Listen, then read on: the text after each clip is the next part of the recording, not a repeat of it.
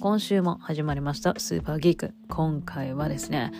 今大いに話題になっている韓国ドラマムービングとですねそのムービングに出演をしている俳優さんたちの過去の出演作品の中で良かったものをですね、一緒におしゃべりクソババしていきたいなと思っております。こちらの番組はですね、私、スーの好きなもの、気になっているものなどをおしゃべりクソババアしていく番組でございます。最後まで聞いていただけると嬉しいです。それでは、スーパーギーク、しじゃくはるけよ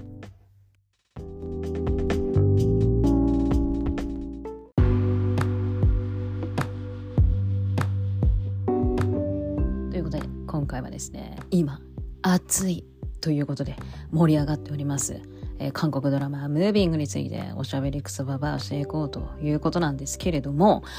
なんかね、えー、っと、最近になってムービング面白いんです。めちゃくちゃハマりましたっていうあのネット記事を見かけるようになりまして、あのー、何 ?9 月の下旬中旬過ぎたあたりに、え、ー、と、このムービングは、まあ夏から、まあその期間にかけて、えっ、ー、と、配信を、えー、終了しておりまして、で、私、前半はね、出遅れたんですけれども、後半は追いついて、結構リアルタイムで、あの、終えたんですよ。で、その時、私結構、ムービング、検索したりなんだりしていたんですけれども、Google って一回なんか調べると結構そのそれに関連するネット記事っていうのを頻繁にトップページトップページに出してくるんですがその時期はなんかあんまりそのムービングね面白いめっちゃハマったっていうあのネット記事っていうのが出てこなかったのでなんかこんなに盛り上がってるんだっていうのを全然私実感できなくってその時は。であの職場の韓国ドラマ見てる人同士で「あのねムービングめっちゃ面白かったっすよね」っていうので盛り上がってただけだったんですよ。狭い世界が見てるね世界が狭すぎるんですけど であれなんか私の周りもそんなムービングなんか見てるような感じもなかったからインスタのねストーリーとか見ててもなななんかムービングってそんななのかななんて思っていたんですが あの最近そんなネット記事を頻繁に見かけるようになってあそんなことはないんだと。あのムービングめっちゃ盛り上がってたんだっていうのをなんか最近ねあの Google かなんかで、ね、見かけるようになって知りまして。でああじゃあもうこれはねあのー、まあムービングって普通に面白いドラマだったので今年のね振り返りのドラマでお話ししようとは思っていたんですけれども、まあ、そんなに盛り上がっているのないるのないるのならばということで、えー、単体で今こうやってお話をしようと、えー、ネタが思いついたっていうことで。いや今週はね全然ネタが思いつかなくって非常に苦しんでおりましていやネタが思いつかないまま1週間飛ばしちゃうかもしれないなんて思っていたんですけれども、えー、ムービングのおかげでですねこうやってポッドキャストが できるようになって非常に助かりました。ありがとうございます。で、まあ、ムービングのお話だけじゃあれなんであのー、ムービング出演している俳優さんがめっちゃ豪華なんですよ。で出演している俳優さんたちの作品っていうのを私は何本か見ておりますので、まあ、その中で面白かったものっていうのを合わせて、えー、今回はいろいろとおしゃべりクソババアしていこうと思っております。で、えーと、このムービングなんですけれどももともとは、えー、Webtoon 作品でして私韓国の漫画そんなに詳しくないのでよくわからな、よくわかっていないっちゃよくわかっていないんですけれども、このムービングの作者さんは、過去にも映像化されている作品が何個かあるらしいので、韓国ではもうすでに有名な漫画家さんなのかなとは思ったりなんかしたりしているんですが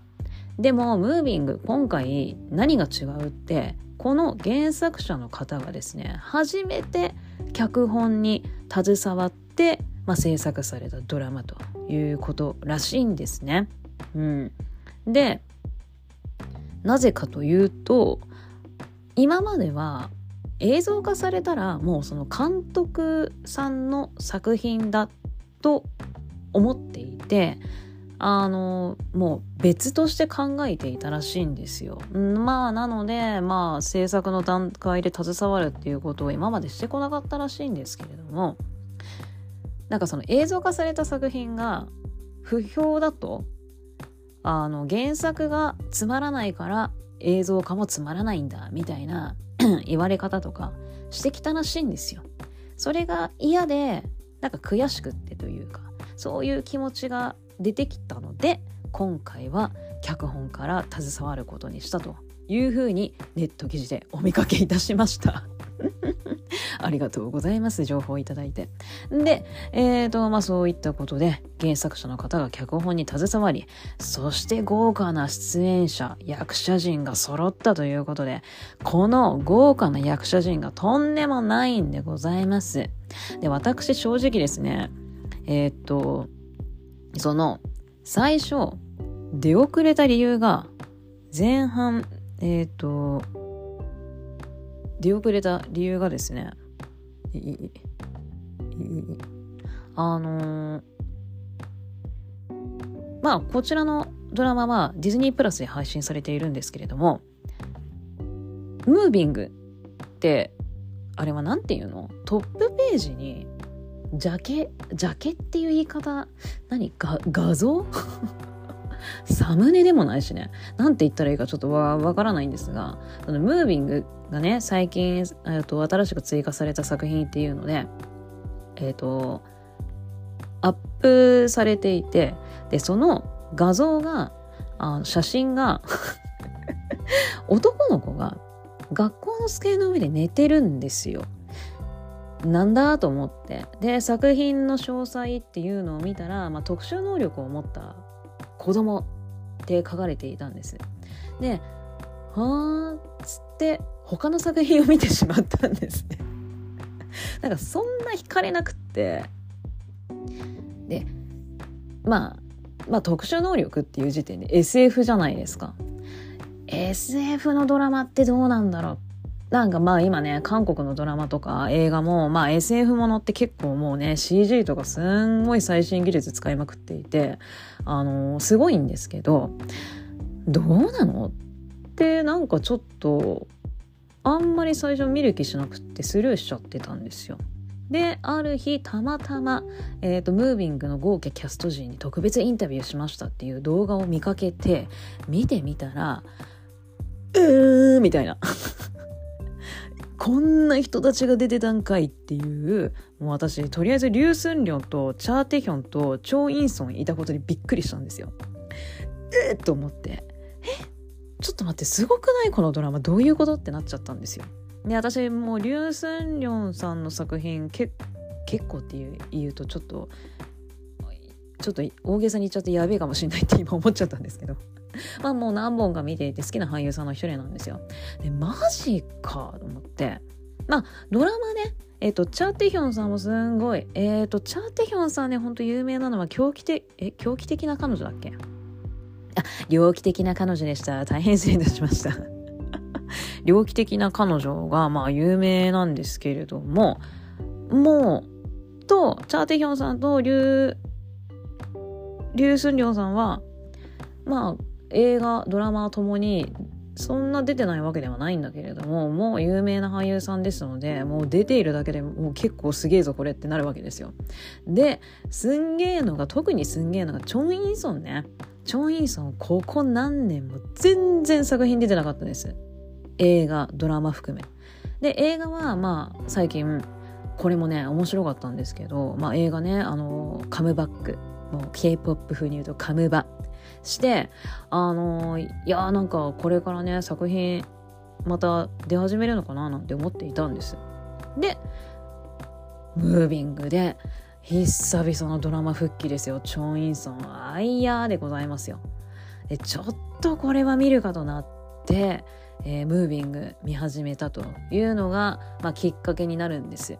でこのムービングは全20話なんですよ。で私見始めた頃ね13話まで配信はもうすでにされていてで面白いからもうバーンと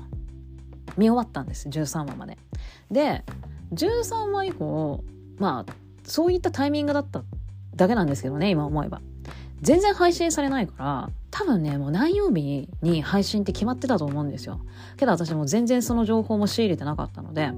13話以降なかなか配信されてなかったからあ13話で終わりなんだって思って。であじゃあもうねシーズン2あの続くような終わり方だったからああじゃあ楽しみだなシーズン2がなんてのんびり過ごしていたらですねディズニープラスから通知が来ましてえムービング新エピソード配信されましたって。通知が来てびっくりしてうーん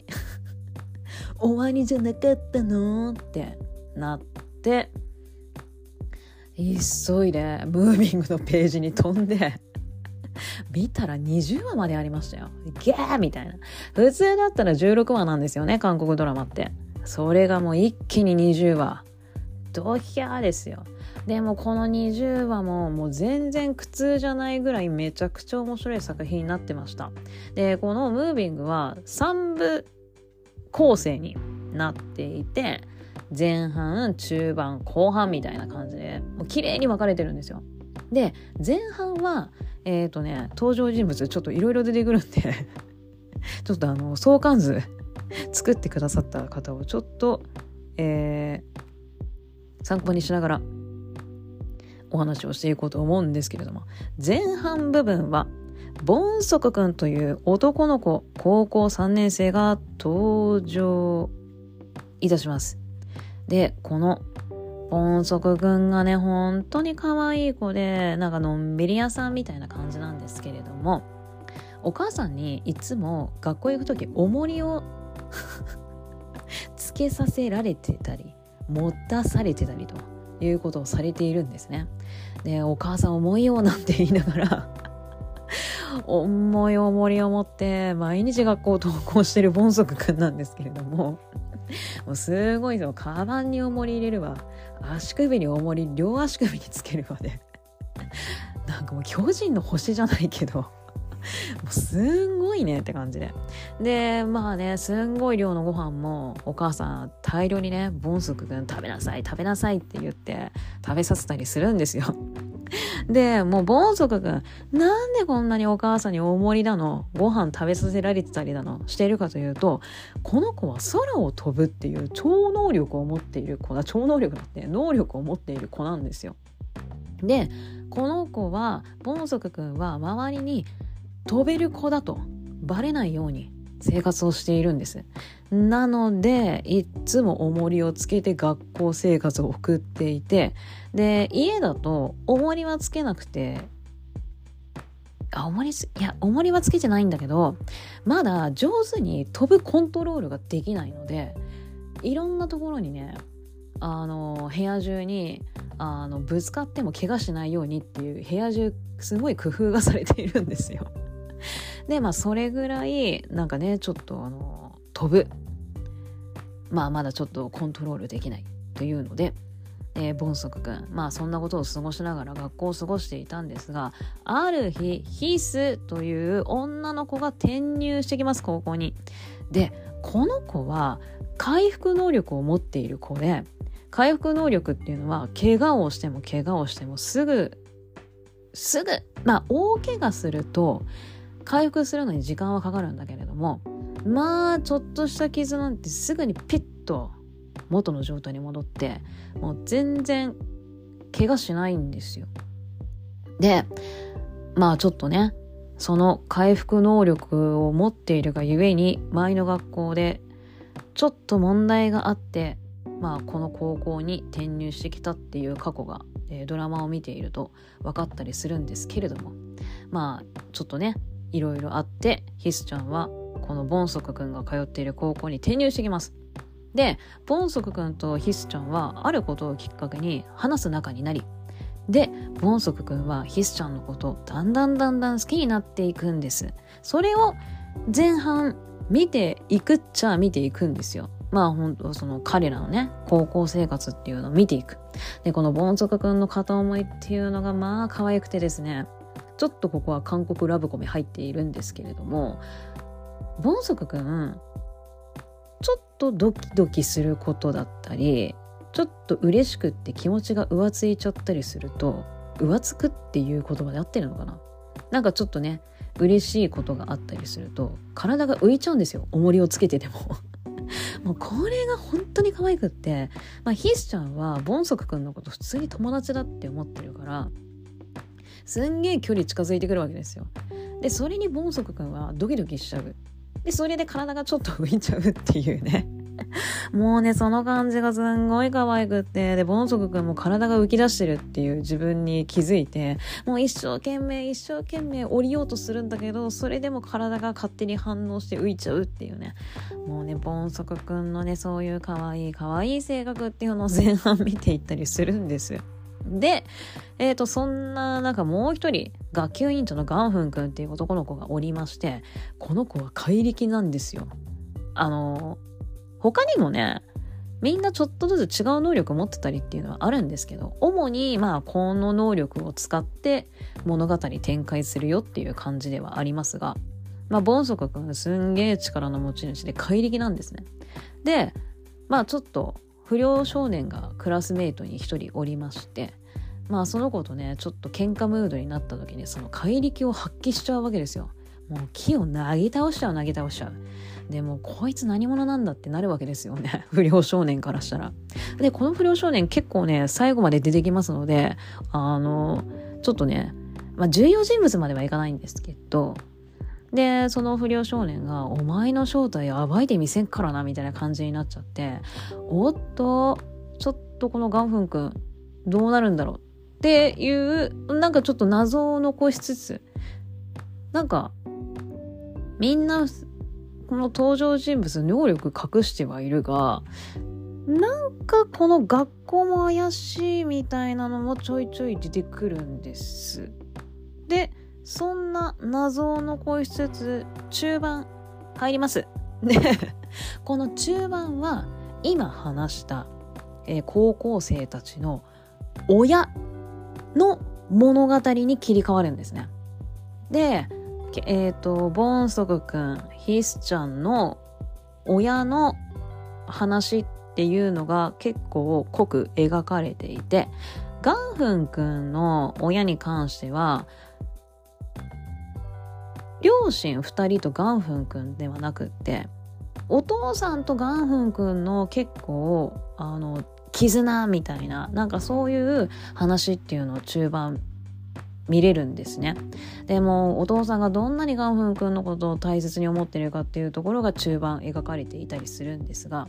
ボンソク君とヒスちゃんのお父さんお母さんに関しては出会いからお付き合いが始まり結婚っていうところまでちゃんと見ていくんです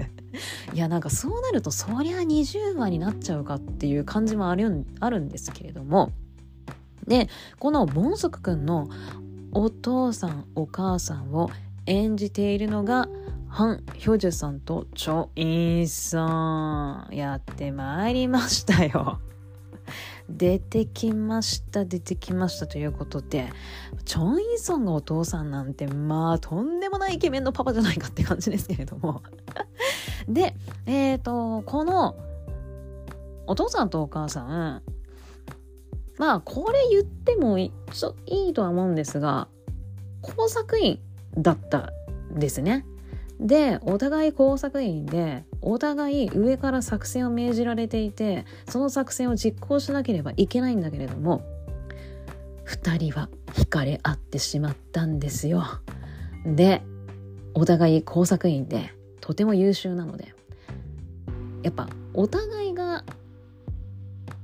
やっぱ上に命じられてなんかしてるな、なんかしてる。まあ、これを言っちゃうとあれだからなんかしてるって言い方になっちゃうんですけど、なんかしてるっていうのは、まあ、わかるわけですよね。で、お互い好きになってしまったがために、この上の命令をどう交わしながら、自分たちは自分たちの道を進んで、なんか突き進んで、どう行こうかっていうところがね、結構、このボンソク君の親、の物語っていうのは結構見どころになってまして。でね2人はやっぱり自分たちの気持ちに正直に生きるということを決めましたのでまあそうなるってことはまあなんかちょっとね上からのこの命令を無視したということにもなりますのでまあいろいろとね2人は逃亡生活っていうのを送らなければいけなくなるんですけれどもこれがね中盤の何が面白いそしてどう何がそんな重要なのかっていうとまあもちろんそのねみんなの親の物語を見ていくと分かってくることっていうのはあるんだけれどもそれを見ないとなんで今こんな生活をしているのかがわかるし中盤を見ると伏線回収も同時にわかるというこのねめちゃくちゃドラマの面白いところがこの中盤結構詰まってたりするんですよ。あいやそういうことでしたかっていうのを、まあ、前半ちょいちょい謎な部分があったりね普通に見ていたんだけれども中盤のその物語を見ることによってそういうことだったんですねっていうのが分かったり。まあ同じことの繰り返しだけど。だそれぐらい結構中盤ってただ親ね親の出会いの回想シーンを見てるだけではないと。これがムービングのまあ面白いところだったかなとは思うんですよ。であのヒスちゃんのねご両親お父さんを演じているのがリュウ・スンリョンさんなんです。でこのリュウ・スンリョンさんのお母さんあお母さんって。リュウ・スンリョンさんと出会い恋に落ち夫婦になり奥さんになるのがですねカク・ソニョンさん。この人も有名な女優さんでして賢い私生活だったりエージェントなお仕事出てたりあとボーイフレンドにも出てたかな。ね。えっ、ー、とまあ結構もう有名なもう演技もねめちゃくちゃあの上手い女優さんなんですけれどもが夫婦。ということでいやこの組み合わせもたまらんねと思いながら 見てたんですよ。でヒスちゃんのえっ、ー、とお父さんあそうねちょっと今あっとなっちゃったけどであのヒスちゃんあの回復能力持ってるって言ってたじゃないですかでまあボンソクくんもね、飛ぶ能力を持っているんだけれども、それって親譲りだったんですよ。あの、前半部分ではそれがわからないので、普通に見ちゃっていたんですけれども、なんかね、急にそんな子が生まれちゃったのかなみたいな。ふうに思っていたんですけれども、中盤見ると、親がそうだったっていうのもわかるんです。で、まあ、もうそのね遺伝子を子供が受け継いで子供もそういう能力を持つようになったっていう感じなんですけれどもえっ、とそのヒスちゃんのお父さんまあリュウ・スンリョンさんが演じていますがは回復能力をもともと持っている方でしてその回復能力を使ってお父さん昔チンピラまあヤクザだったんですよね。の、えー、組織の中にいてそれで生活をしていったでそんな中あのヒスちゃんのお母さんになるえー、なんだ各ソニョさん演じるヒスちゃんのお母さんと出会ってそのヤクザをから足を洗ってで新しい、えーと生活をするんだというところだったんですけれどもこれがちょっとまた切ない物語がちょっと始まっちゃったりなんかするんですよ。で足を洗ったんだけどえー、っと足を洗ったんだが家族の生活を養うためにお父さんちょっと究極の選択を迫られてしまうだから今これがあるんだっていうところはヒスちゃんの家庭のその流れっていうのが中盤分かったりとかするんですね。ムービング濃いのよ 長いでしょ？話があらすじが濃いんですわ。で、まあそんな感じで中盤見ていってもうちょっとね前半部分の伏線回収が終了をまあ大体わかまあ中盤を見ればまあ大体わかるという感じになるんです。で、後半始まります。で、この後半っていうのが、まあ、前半の部分でも密かに始まってはいたんですけれども、その特殊能力を持っている人たちを狙った殺人事件っていうのが実は前半部分から始まってはいたんです。で後半またそこに焦点が、えー、向かいましてえ？焦点が向かいましてえまあそこにフォーカスさ フォーカスした物語が始まるんです ちょっとね日本語が下手に申し訳ないですが。で、えっ、ー、と、まあ、その犯人っていうのは、まあ、普通に見てればわかるんですけれども、なんでこの人はそんなに特殊能力の人たちばっかり狙うのか。で、その裏には、というか、あの、まあ、その裏にはいろいろとこれまた、えー、でっけえバッグが後ろにいて まあ、その裏にはというか、なんでこんなことになったんだそもそもの原因っていうのが結構でっけえバッグが後ろにいるんですこれがまあ韓国ドラマあるあるではあるんですけれどもこの後ろがバッグがでかいことによって物語がめちゃめちゃ面白いことにはなるんですよね。でなんかそのバッグっていうのが韓国政府がちょっとこれ何何何何絡んじゃってる？みたいな。ちょっとスケールがでかくなって面白くなってきてません？みたいな感じに後半だんだんちょっと解き明かされていくと。でまあ子供たちがねちょっとその特殊能力をえー、っと持った、え、人が狙われてるということで子供たちがもしかしたら危ないんじゃないかということで今までね普通に生活をしていた特殊能力を持った親たちが子供たちのために久々に立ち上がると。このね後半戦の親子がねこう敵に挑むっていうところがちょっと泣けたりもするしっていうのでめちゃくちゃ面白い後半戦になっております。が最終回はちょっとねこれ韓国あるあるまあ私がそう感じてしまっているんですけれども韓国ドラマって最終回結構すんげえ スピード展開早い時あってその展開のスピードがすんげえ早い時があって急に何年後みたいな感じで物語が急に進む時あるじゃないですか。なんかムービングの最終回ちょっとそれを感じてしまっておお最終回急に展開がなんかすげえスピード上げてんなみたいな。すんげえ物語進むじゃんみたいな感じでちょっと最後ねチャッチャッチャチャッチャッチャっていう感じで。ちょっと終わっちゃったかなっていう感じはあったんですけれどもまあ楽しめたな楽しめたっちゃ楽しめたなっていう感じはしました。でやっぱこのムービングこれがねえー、っとただ特殊能力を持った子供たちそして親でアクションドラマなのかなって思いきやそんなことなくってねあの殺人事件があるっていうのでまあちょっとサスペンサスペンス？どうだろうなまあアクションシーンはあるけどこれってどういうことなんだろうっていうサスペンスもありますしでこれが親子のヒューマンドラマも描かれてるっていうすっ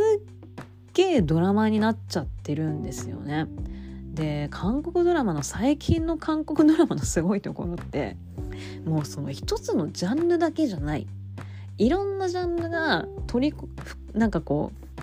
ううまく組み込まれて一つの作品を作り上げてるっていうところが最近の韓国ドラマ面白いところでもうただのラブコメだけじゃなくてサスペンス入ってくるし最近のね。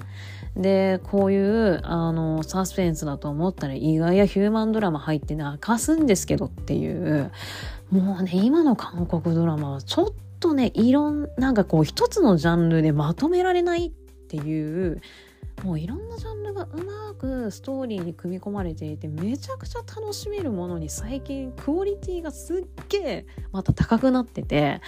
いやーちょっと韓国ドラマすんごいことになってんなっていうのをこのムービング見て久々にか久々にっていうか改めてちょっと感じましたね。で特殊能力を持っているということでもう CG を駆使してはいるんですがまあでもねすごいややっぱねちょっとアベンジャーズとかああいうなんか欧米の大作映画に比べちゃうとなんか本当に CG 感出ちゃってるっちゃ出ちゃってるんだけどけどねドラマでこれだけのクオリティは相当金かかってんなっていうもう力の入れ入れようがちょっとムービング違うなっていうのはやっぱ感じますね。すごいムービング。うん。で出てる俳優さんたちも有名な人たちばっかりだしめちゃくちゃ面白いドラマになってました。であそうチャー・テヒョンさんね。チャー・テヒョンさんはあのバスの運転手。でこのバスの運転手っていうのはいつもボンソクくんが乗っているあのバスの運転手さんなんですよ。でボンソクくんは本当にいい子なのであのいつもねその運転手さんに挨拶をするんです。でまあこのなんだけどこの運転手さんって漫画には出てこないオリジナルキャラクターらしいんですよ。で稲妻マンっていう別の名前があってでこの運転手さんは自分から電気走るんですよ体になんかこう電気を持っていてで このね体から電気を持ってるがゆえになんか仕事できる仕事っていうのがすんごい限られてきちゃってっていうので今バスの運転手をやっているっていう人なんです。でこの稲妻マンの過去っていうのもこのドラマの中で描かれているんですけれどもこれがねまたちょっとオリジナルにしちゃめっちゃいい話なんですよね稲妻マンの話も。何の話？そうそうそうそう。っていうのがあってもうねうまくうまくなんかこう組み込まれていて非常に面白いドラマですね。本当に。なんかまあね結構このムービングに関してのネット記事を読むともう2023年の中での韓国ドラマの中で一番面白いドラマだったっていうタイトルがすんごいあの見るんですけど見かけるんですけどまあ確かにちょっとこの手のドラマはあんまり今まで見たこともなかったしっていうのでめちゃくちゃ面白いかなとは思いますね。これ男の人も全然見て楽しいんじゃないかなとは思います。うん。でこのムービング最近プサン国際映画祭っていうのが開催されたんですけどこれでね6冠受賞ということでえっ、ー、とイカゲームウン・ヨン弁護士のなん天才肌？あれは2冠だけだったらしいんですよこのプサン国際映画祭では。なんだけどそれをもう大幅に抜いて、えー、ムービングは6冠受賞したっていうのでリュウ・スンリョウさんがね主演男優賞をゲッタウンしてで最優秀作品賞とかまあ他にも、えー、新人賞最優秀新人賞みたいなのにあのヒスちゃん娘のね役を演じたヒスちゃんの、えー、ココユンジョンちゃんも新人賞で受賞ということで。いやーめちゃくちゃ今、えー、盛り上がっているドラマなんじゃないかなとは本当に思いますね。うん。とりあえずね、面白いので、ぜひ見てください。すんげえ話長くなっちゃいましたけどね。ムービング、めちゃめちゃ面白いね。なんかね、ちょいちょい、ネタバレしたっちゃネタバレしたけど、もうね、序の口。もうね、序章に過ぎません。こんなネタバレなんて。なので、もうぜひ実際にドラマを見ていただいて、なんど、まあその謎をね、えー、中盤で伏線回収ぜひお見事っていう伏線回収をいろいろ発見をしていただいて後半親子のヒューマンドラマ、まあ、アクション含まれてますけれども、えー、親子のねヒューマンドラマっちゅうところもぜひ後半え見届けていただきたいなと思います。ディズニープラスで絶賛配信中、ムービングでございました。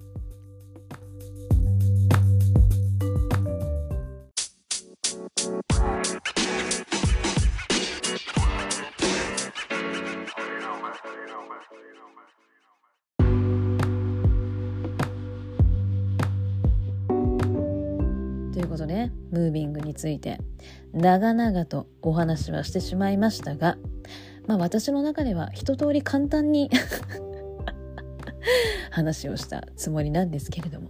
まあぜひね、気になった方は、えー、ディズニープラスチェケラッチをしていただきたいなと思うんですが、次はですね、まあそのムービングに出演をしている俳優さんたち、他の作品も面白いのあるよっていうのをね、いろいろとお話をしていこうかなと思っております。まず1人目はですね、リュウ・スンリョンさん。私、リュウ・スンリョンさんは結構ね、好きな俳優さんの一人でもあるんですけれど、まあ、韓国の俳優さん、好きな俳優さん何人かいるんですが、リュウ・スンリョンさんは、声がいいですよね。低くて。で、私、あの、なんかすごいこの人声いいなって思って、リュウ・スンリョウさんの存在を初めて知ったのが、キングダムっていうネットフリックスで配信されているドラマなんですよ。で、このね、キングダムがめちゃくちゃ面白くって、なんか最初、リアルタイムで置いてなくって、で、シーズン1はリアルタイムで置いてなくって、で、友達がインスタのストーリーに、いや、キングダムめっちゃ面白いっていうのを上げていてでへえと思ってあの見始めた見始めてでも見事にドハマりしてっていう感じだったんですがでこの「キングダム」ではリュウ・スンリョウさん悪役を演じております。なのでねちょっとムービングとは全然違う役柄を演じているっていう面ではまあこのドラマ面白いかなとも思うんですけれどもでこのね「キングダム」の何が面白いってえっ、ー、と時代背景がもう時代劇みたいななんか朝鮮時代ぐらいのすんごい昔の時代背景なんですよ。それとゾンビが組み合わさったドラマなんですよね。でゾンビっていうとなんかこう現代現代を背景にしつつねなんかゾンビなんて本当は実際いないからちょっと SF チックにもねなったりしますけれども。で、あのー、まあ普通ですとね、まあその現代にゾンビが出てきて、どう戦うっていうゾンビとのサバイバルを見ていくっていうのが、まあ通常というか、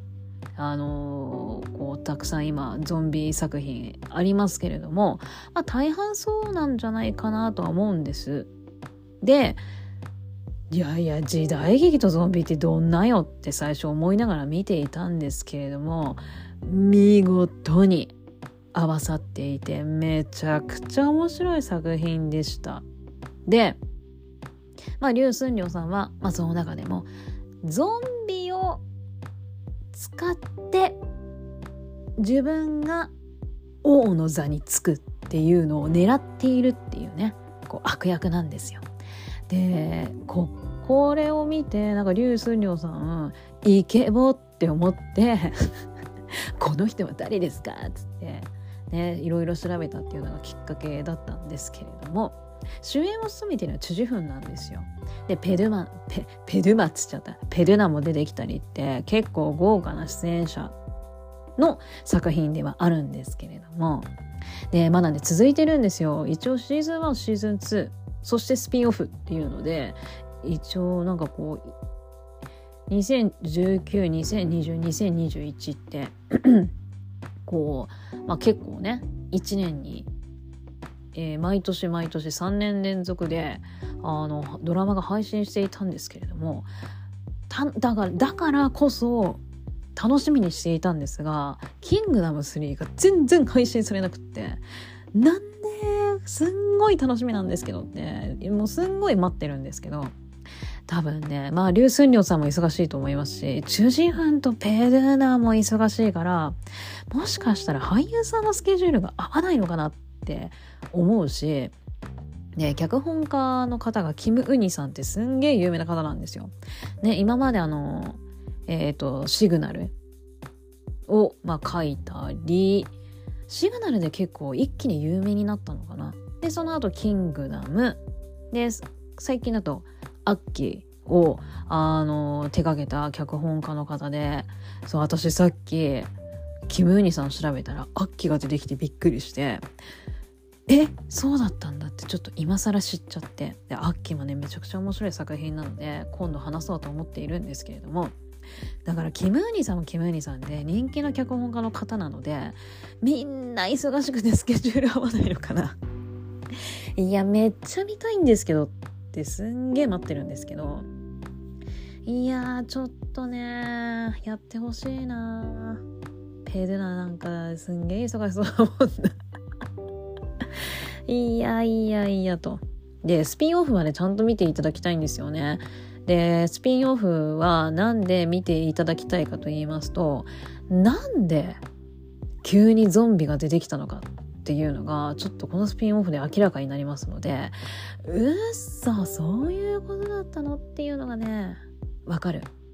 お話になってますので、ぜひちょっとキングダム気になった方はですね、スピンオフまでえー、ちゃんと見ていただけたらなと思っております。見て損はないスピンオフになっておりますので。そして、あの、私、キングダムも、おすすめっちゃおすすめなんですけれども、あのー、本当は違う作品をおすすめしたくて ここまで喋ってて違ったんかいって感じなんですけど、映画です。で、リュウ・スンリョウさん、ベテラン俳優さんですので、まあ今までもね、数多くの作品出演をしているんですけれども、その中でも私結構おすすめなのが、えっ、ー、とね、コメディ。ジャンルといったら多分コメディかなと、えー、勝手に、えー、ジャンル分けさせていただきますけれども、ジャンルだけロマンスという作品なんです。で、これがね、あのー、やっぱコメディタッチで見やすいっていうのと、えー、さっきと同じになりますけれども、リュウスンリョウさん、ムービングとはまた全然違う、ちょっとね、な、なんかこう、ちょっと情けない、なんかこう、主人公を演じていたかなという印象がございます。なのでまたちょっと違う演技を見るっていう点ではこの映画はなんかこう比べてみるね比べてみるとまた役者さんの演技のうまさっていうのが改めて分かったりしますので結構いいかなと思っておりますでこの中でリュウ・スンリョウさんはベストセラー作家なんだけれどもそのヒットした本以降の作品が全然書けないっていう役なんですよ。だからなんかねそのベストセラーをになった本を超える作品を書ける書けないとでそれにずっともう7年間も悩んじゃってるで出版社の、えー、人が自分の友人でもあるんですけれどもいい加減ちょっと新作書けないかみたいな感じでね、えー、すごいななんだろうなこう迫ってくるっていうかまあ書きたいんだけど書けないっていうのがねいろいろ葛藤もありますけれども。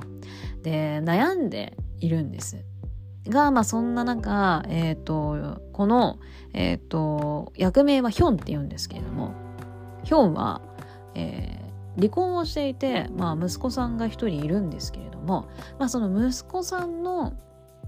えっ、ー、と関係で奥さんとも別れたけど未だにちょいちょい会ってはいるんです。で奥さんはねあのこれお奈良さんが演じているんですけどももう大奈良さんのねこういう役はめっちゃ本当に合うなっていうのを改めてこう 実感できる作品でもあったんですけれども大奈良さんねスカイキャッスル見たよっていう方だったら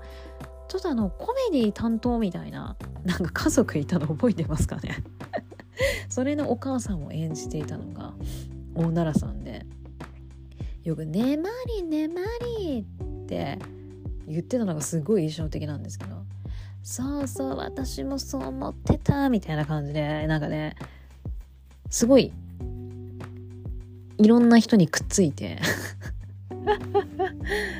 なんかねあのー、なんかこう八方美人じゃないけどなんかこの人一体誰の味方なの？みたいな。コロコロとねちょっとあの意見が変わって面白い役ではあったんですけれどもなんかちょっとこう旦那さんに対してちょっとわがまま言って振り回すみたいなねこう役がすんごい似合ってるなっていうのをいつも思っていたんですけれどもでまあ大奈良さん今回もね、えー、ハマり役の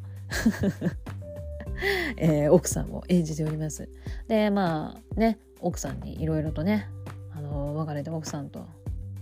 なんだけど別れたんだけどいまだになんかこうぐちぐち言われたりとかして ほんとちょっとね情けないあのちょっと男性を演じていて非常になんかこう見ていてプププって笑ってしまう部分があったりするんですけれどもでえっ、ー、とそんな中、えー、ヒョンはですねえー、っと作家を目指す男子学生が現れるんですよ。えー、っとねヒョンは大学でなんか教えてたっけな？もう記憶曖昧ですか？って感じですけど。多分ねえー、大学かなんかで教えてなかった？いやそうだ教えてた。なんか教え授業をもう作家も一応作家っていう肩書きがあるんだけれどもなんか大学でなんか授業教えたりっていうのをしてたんだよな。なんかそこでえー、っと作家を目指すその学生が自分の前に現れるんですけれどもなんとその人はゲイででヒョンのことが好きだと告白をしてきたわけですよ。でこでこっからが面白いこの映画の作品のこの面白い展開にあのなっていくっていうところにもなるんですけれどもまあ愛のその告白をされたからといって、まあ、ヒョンはストレートなので俺はゲイじゃないからあのつってなんかすごい最初はねあのまあもちろん断ってなんかちょっと距離を置いていたんですけれども、えーと、自分も作家を目指してるということで、えー、自分のその書いた作品を読んでほしいって言って、えーとまあ、その作品を渡されるんですね原稿っていうの。で読んでみたら才能があるんじゃないか。ね。この子は才能があるっていうのになんかこう読んだら思ってでそこでねもう悩みに悩んだ末ヒョンはですねその男子学生に頼んで一緒に共同執筆をしてくれと頼むんですよ。これで2人がねあの本をこう書き始めてまあその本を書いてる間あのちょっとした共同生活っていうのが始まるんですけれども、まあ、これもねちょっとコメディタッチに描かれていて結構またあの笑える部分とかもあって非常にあの楽しいシーンにもなっているんですがちょっとねこってなったんで書き終わったんだけれどもちょっとこっからまた展開がありましてである出来事が起きてしまうんですよ。でその出来事をきっかけに2人にねまあその男子学生はヒョンのことが好きではあるんだけれどもまあね断られても共同執筆っていう形でなんかちょっとおかしな共同生活もしたりとかしてちょっとなんかこうまあ2人の距離っていうのがまあちょっとずつなんかこう縮まってっていう感じはあったんですけれども、まあ、ある出来事をきっかけにちょっとねあの距離ができてしまって。でまあそのある出来事は何ぞやっていうところはぜひ映画で見てほしいんですけれどもまあ最後ねそんな風なんかこうちょっと変なちょっとまた変な距離感ができちゃってうーんってちょっとヒョンはねなったりはするんですけれどもまあ最後2人はねなんかこう距離ができちゃったけどどうなるのっていうところがまあこの映画の最後の方の見どころにもなってはいるんです。でこれがまたもう一個面白いのがその、えーと、ヒョンの一人息子がこの子がまたね この子がまた面白い子ででまあ失恋をしてしまったんですねその一人息子が。でまあそんな中近所の奥さんがなんかちょっと変わった人ななんかちょっとそう変わった人でなんかまあ話しかけられてでそれをまあそっからきっかけになんかこう話す仲っていうかなったわけなんです。でそうやってねなんかこう自分に話しかけてきてくれたりなんだりっていうのでなんかちょっとね不思議な人だからかなんかその一人息子も息子もなんかちょっとその人にちょっとなんか振り回されるっていうかね。でだんだんだんだんその奥さんのこと好きになってきちゃって息子が。でなんか人妻ですから。人妻とちえなこの子なんだっけ？高校生かな？そう高校生なんでうまくいくわけないじゃないですか。普通に考えて。うまくいくわけないんだけどもう息子が惚れちゃったもんだからすんげえちょっと一生懸命アプローチするんですよ奥さんに。もうこれがまた可愛いけど笑えるっていうね。でまあうまくいくわけないんだけれどもその息子のねちょっと恋の行方っていうところも 面白いので是非ちょっとね見ていただきたい作品です。でいろいろともう笑いだりなんだりしたんだけれどもちょっと最後ねそのヒョンとその学生がまあ最後どんな展開を迎えるのかっていうところはちょっとねあのまあ人の解釈にもよるかもしれないけどなんか別に悪い終わり方はしないんですよ。そうなのでちょっとね最後まで是非笑いながらちょっとほっこりもしていただいてという感じで是非ねあの見ていただきたいなと思っております。ということで、まあ、そうね、リュウスンリョウさんはおすすめの作品は、キングダム。こちらネットフリネットフリックスで配信されております。そして、ジャンルだけロマンス。このね、ジャンルだけロマンスはね、Hulu か StarEX で見れますので、もし加入されている方、あと Unext だとレンタルで見れますっていう感じになってますので、是非気になった方は見てみてください。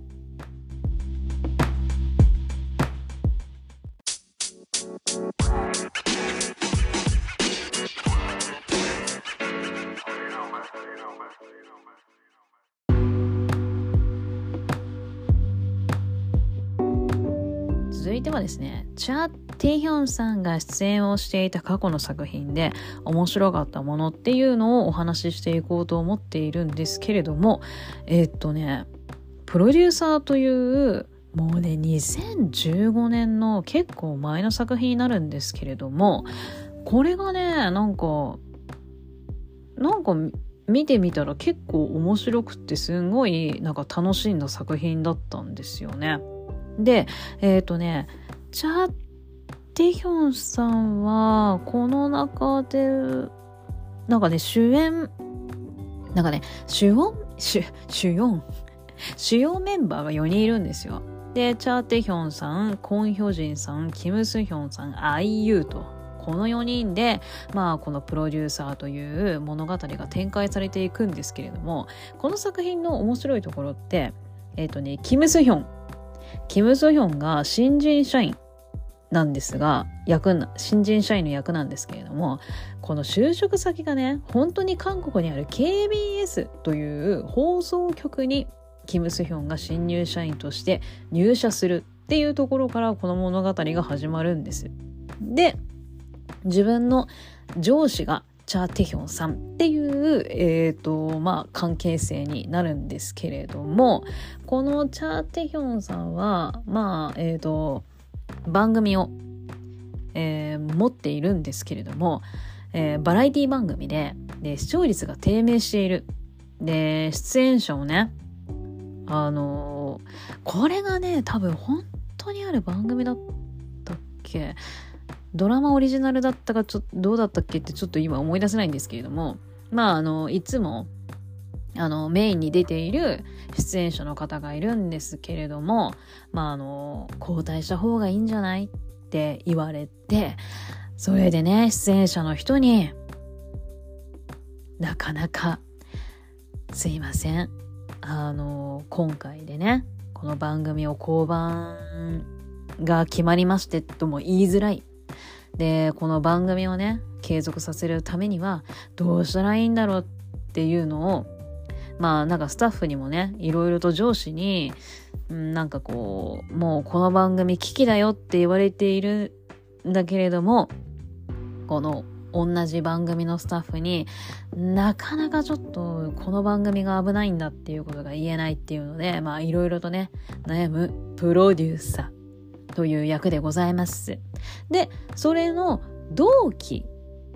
同僚を演じているのが幼なじみという形でもありますコンヒョジンが演じているんです。でコンヒョジンはねミュージックバンクを担当していると、えー、プロデューサー役なんですよね。なのでなんかということはチャ・ティヒョンさんが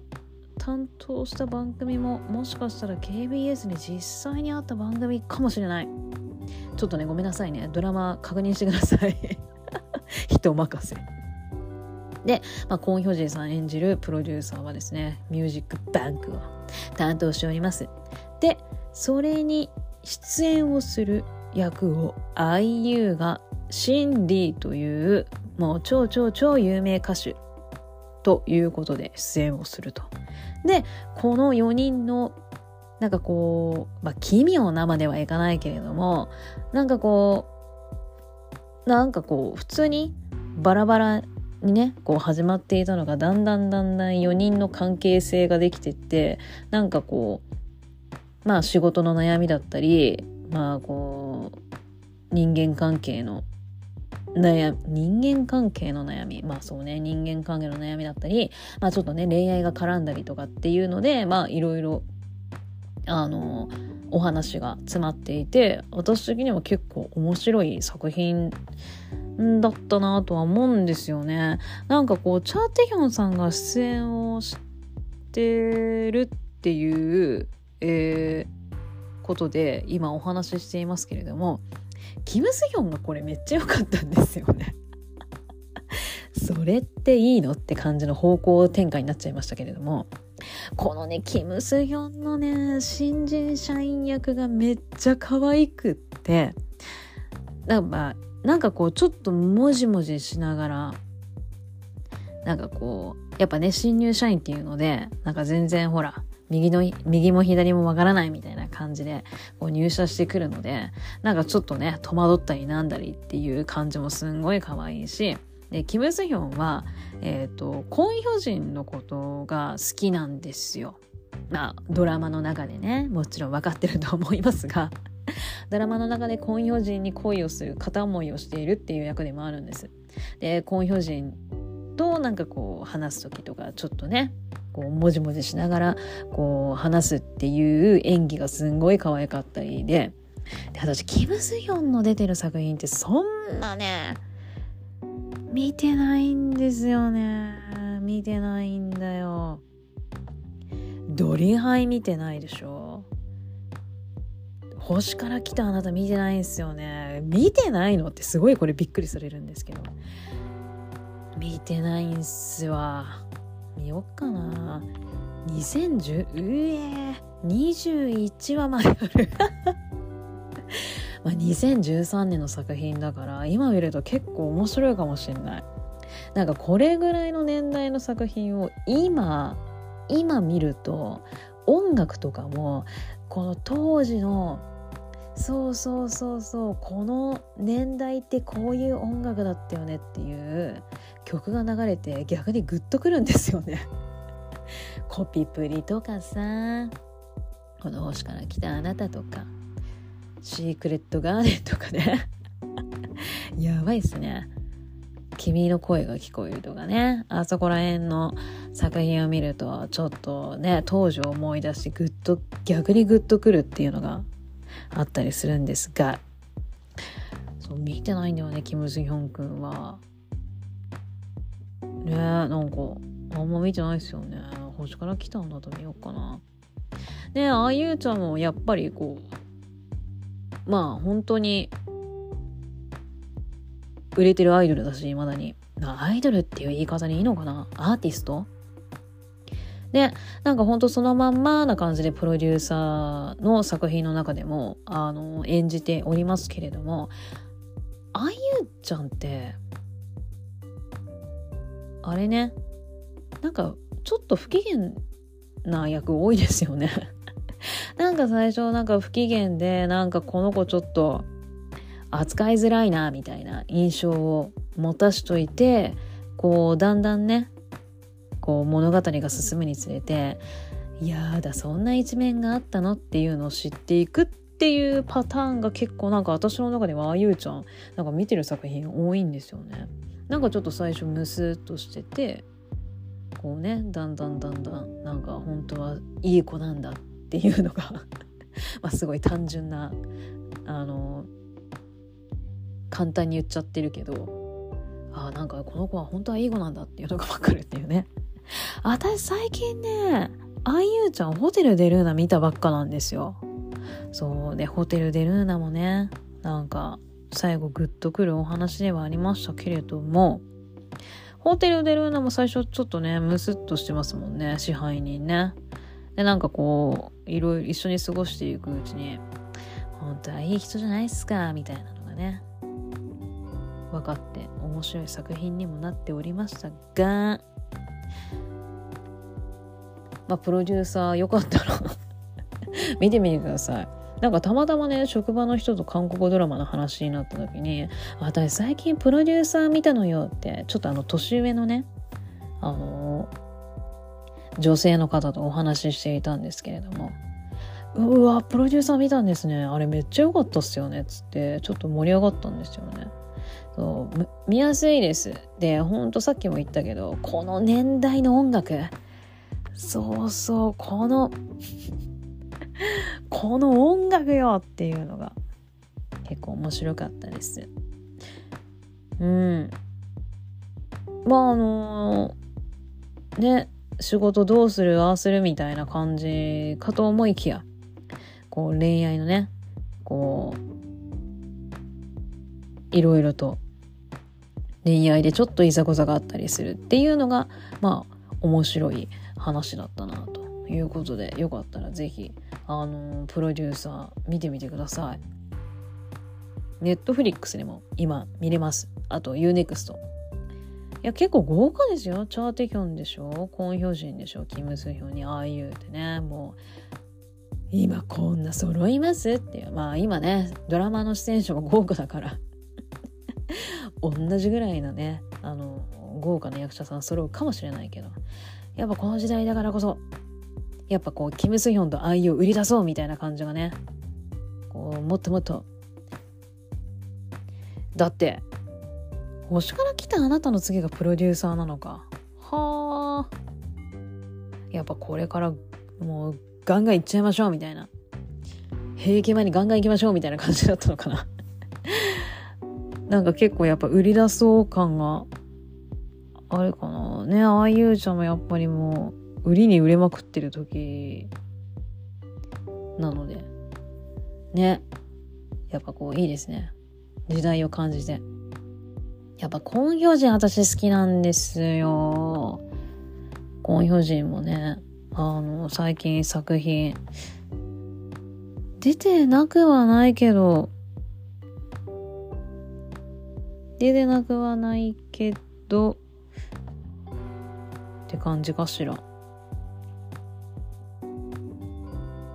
まあちょっとなんかしばらくお休みしてる感私の中ではあったんです。があでもそうでもないのか。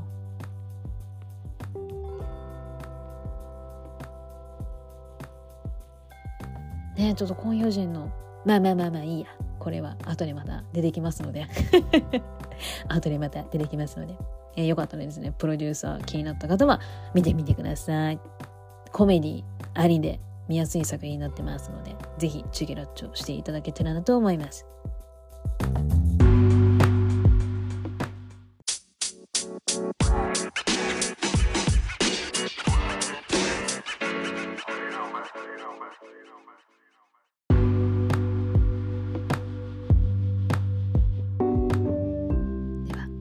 最後にさせていただきたいと思います。チョ・インソンさんの作品についていろいろとおしゃべりクソババアをしていこうと思っております。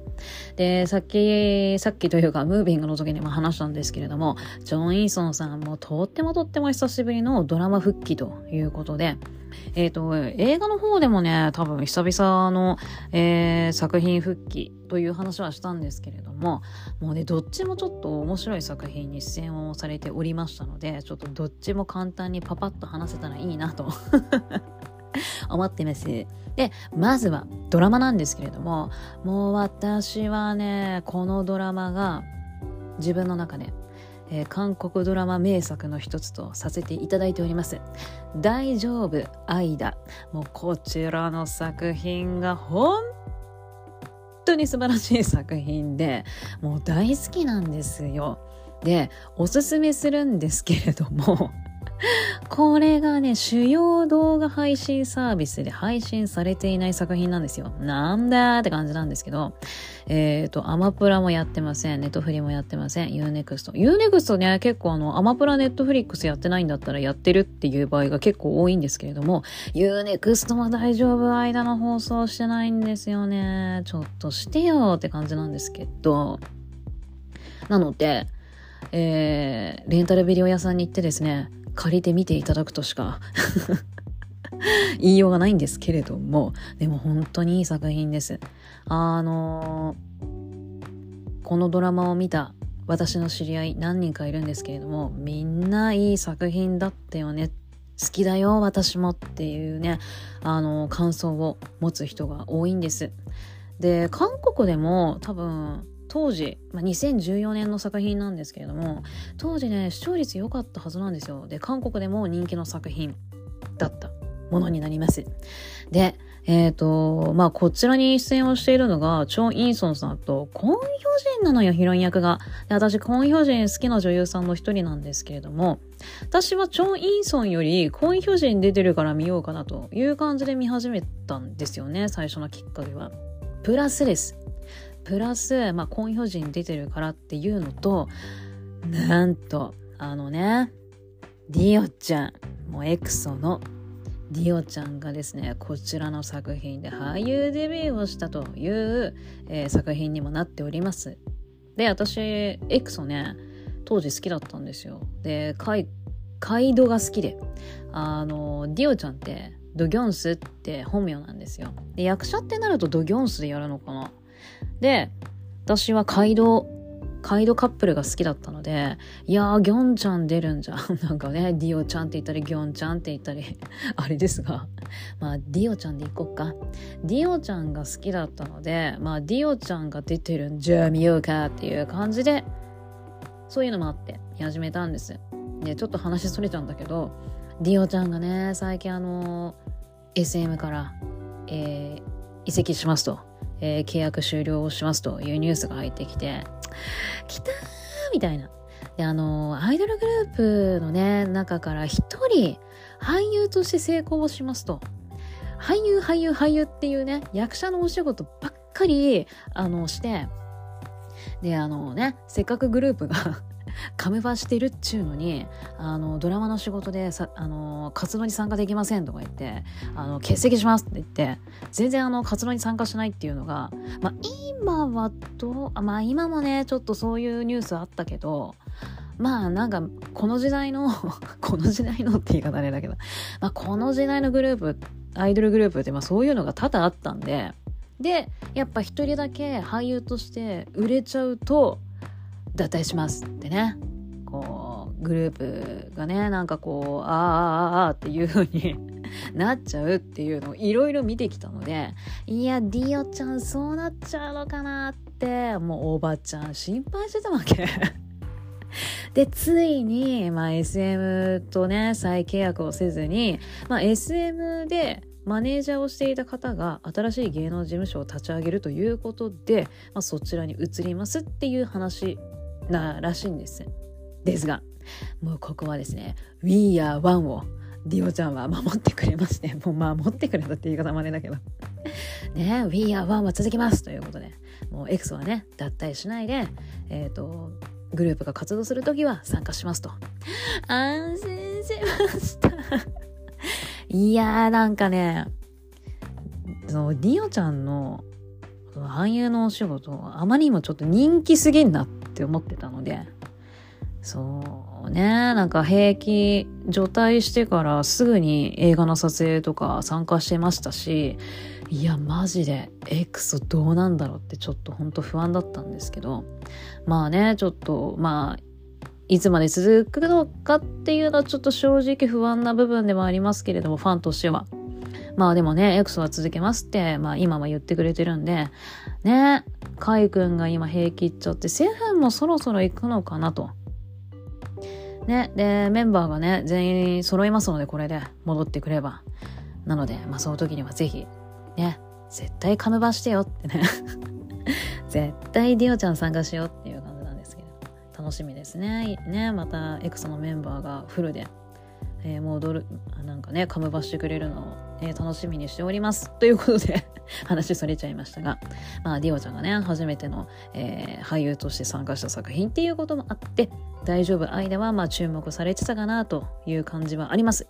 であらすじといたしまして、えー、コン・ヒョジン演じる精神科医ヘスという役なんです。でヘスは彼氏いるんですよ。でこの彼氏を演じているのがドサンくんなんです。でも、サンウ君って、えっ、ー、と、この大丈夫間で役者デビューなんですけれども、それまではもう人気モデルとして活躍をしておりまして、で、今はもう役者に転身しちゃったのかな？でもサンウ君も人気のモデルモデルモデルモデルだったので そんな連呼しますかって感じですけどね。もう本当人気のモデルさんだったんですよね。で私あの会ったことあって韓国で。であのちょうどねソウルファッションウィーク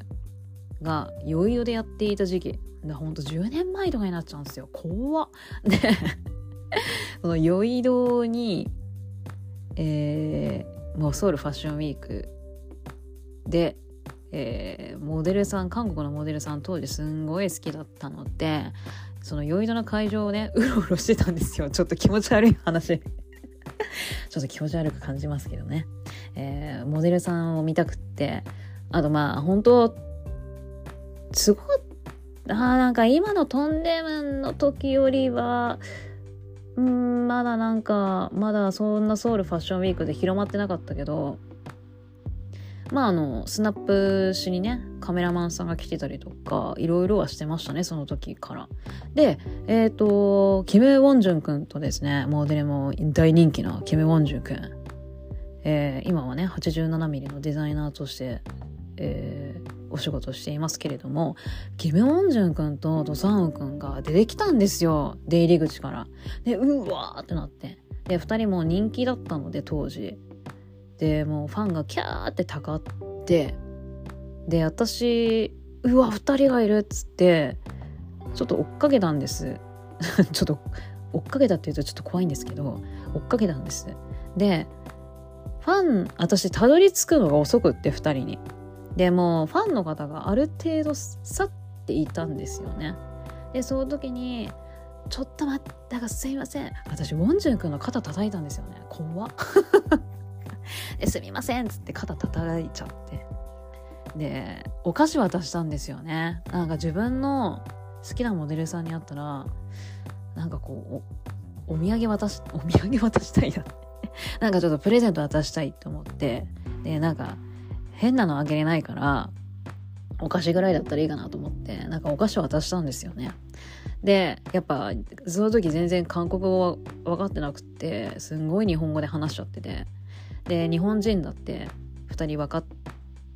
てですごい優しいお二人だったので「ありがとうございます」って言ってくれて お辞儀までしてくれて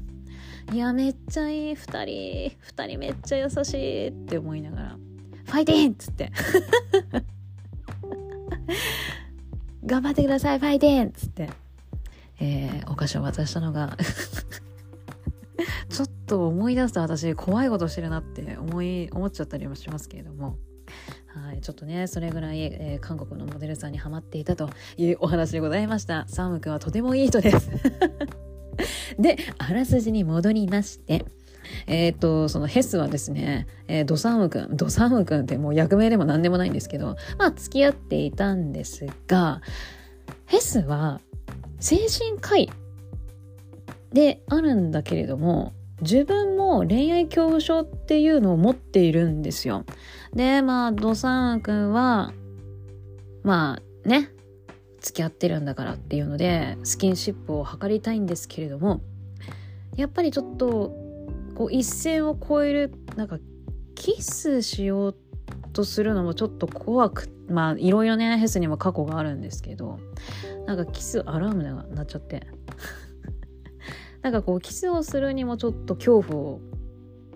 こう抱いてしまってまあ恋人となかなかうまくいかずまあドサンウ君演じるねその彼氏はなんかこう僕たちって本当に付き合ってるのみたいな感じでちょっと関係性に不満を持ち始めてしまっているという感じなんです最初は。であある日テレビの取材というか対談というかに、ヘスが呼ばれましてでそこに小説家そしてラジオ DJ として活躍しているこれが出てきました。チョン・インソン演じるチャン・ジェオルが出てくるわけでございます。でまあそののテレビのえーと、オファーにこのチャン・ジオルも参加するというので、えーとそこで2人はテレビの取材というかインタビューというか対談というか ちょっともうそこら辺どんなだったっけって忘れちゃったんですけど。まあ、それが、えー、2人の初対面になるんですが、まあ、ちょっとここは韓国あるあるという感じで、えー、とても悪い印象を持ったまんま 2人の、えー、初対面は終了をしてしまいました。ね、ちょっと意見が合わなかったかなんかだったかな。で、えっ、ー、と、なんですが、ある日、ヘスはシェアハウスをに住んでいるんですがそこにチャンジオルがやってくるんですよ。で、まあ、ヘス以外にもえっとチック症を、えー、持っているイ・ガンス演じるパク・スガン。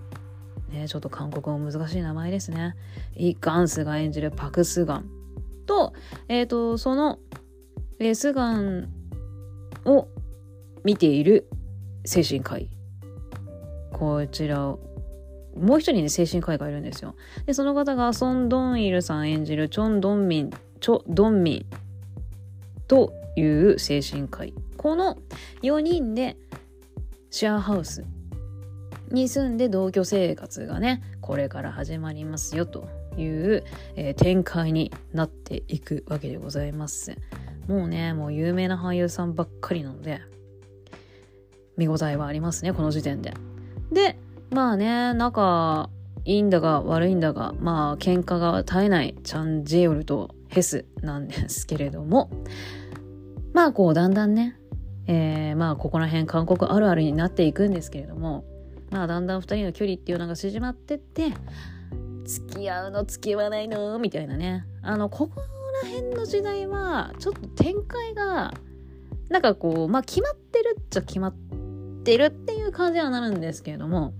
ね、なんかお互い好きなくせに全然素直になれなくって、ね、ちょっと喧嘩しちゃってすれ違って。で、やっと二人、ね、ちょっと気持ち、ちょっとこ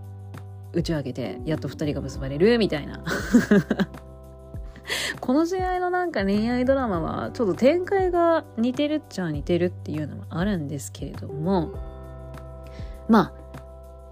徐々にね、恋愛恐怖症を持ってるヘスなんだけれども、なんかジオル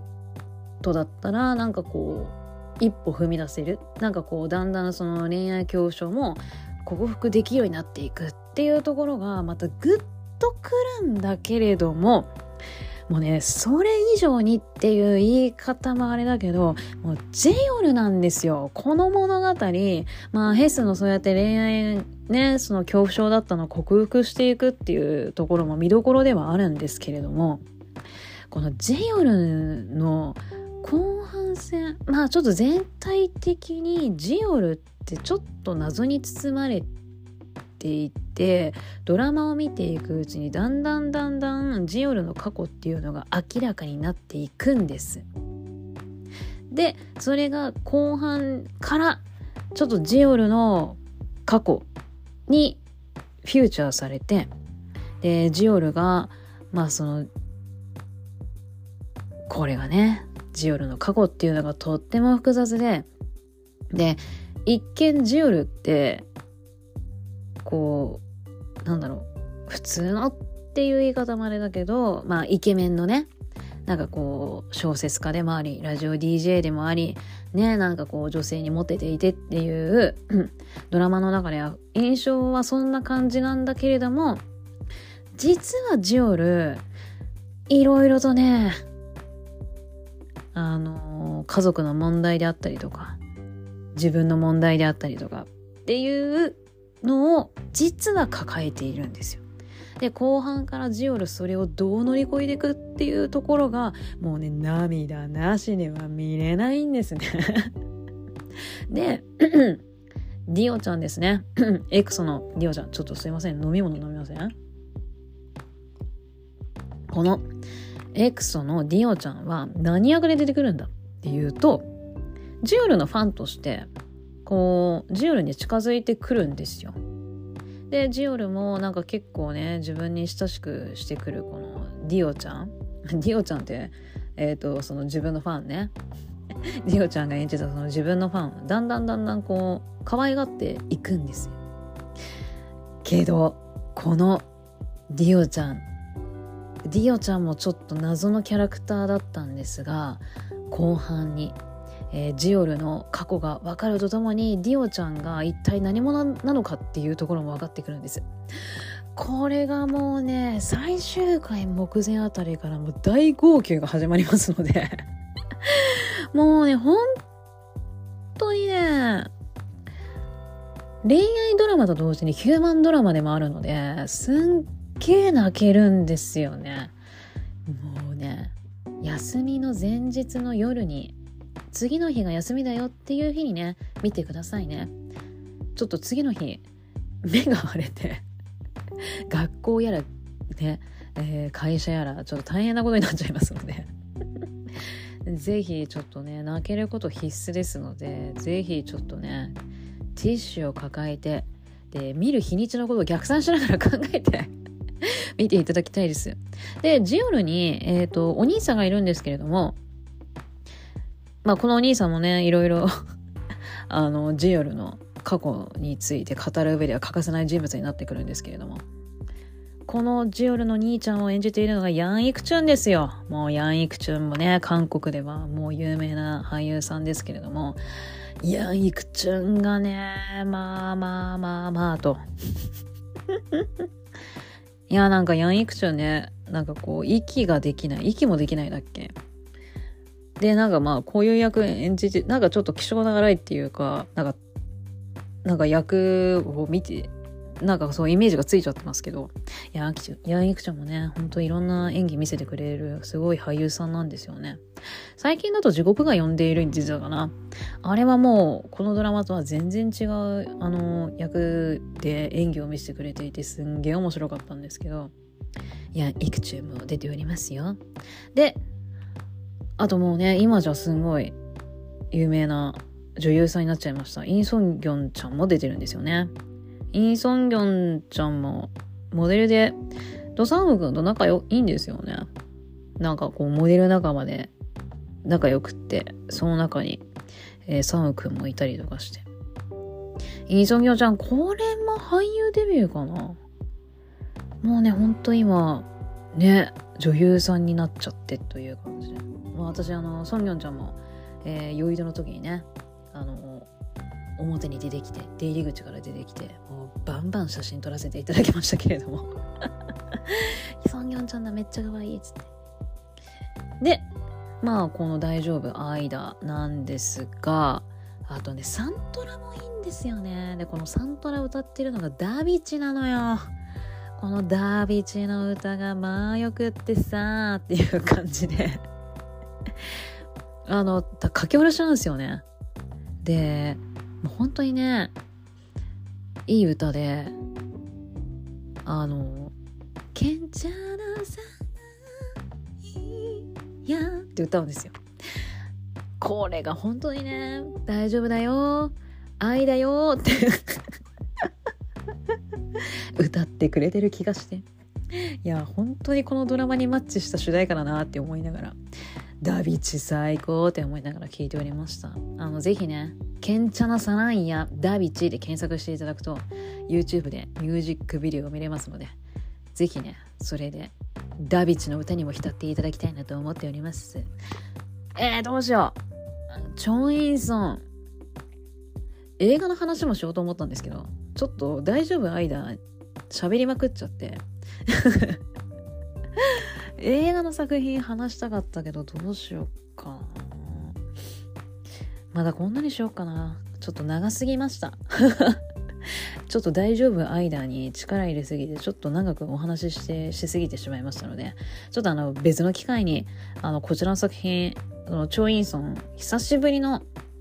映画に出演したよっていう作品があの良かったのでちょっとね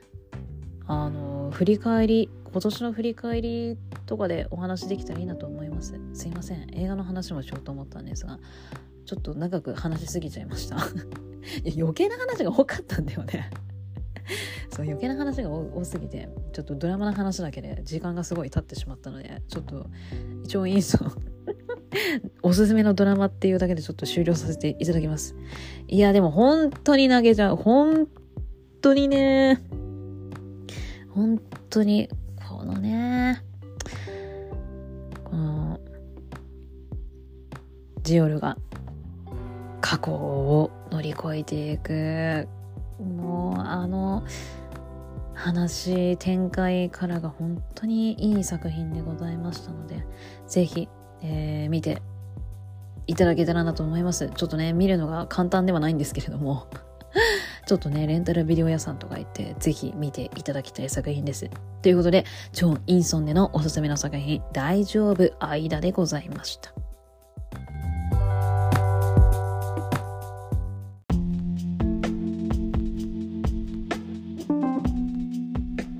恐ろしいことに長くお話をしてしまいチョン・イーソンさんの作品紹介がとっても中途半端に終わってしまいまして。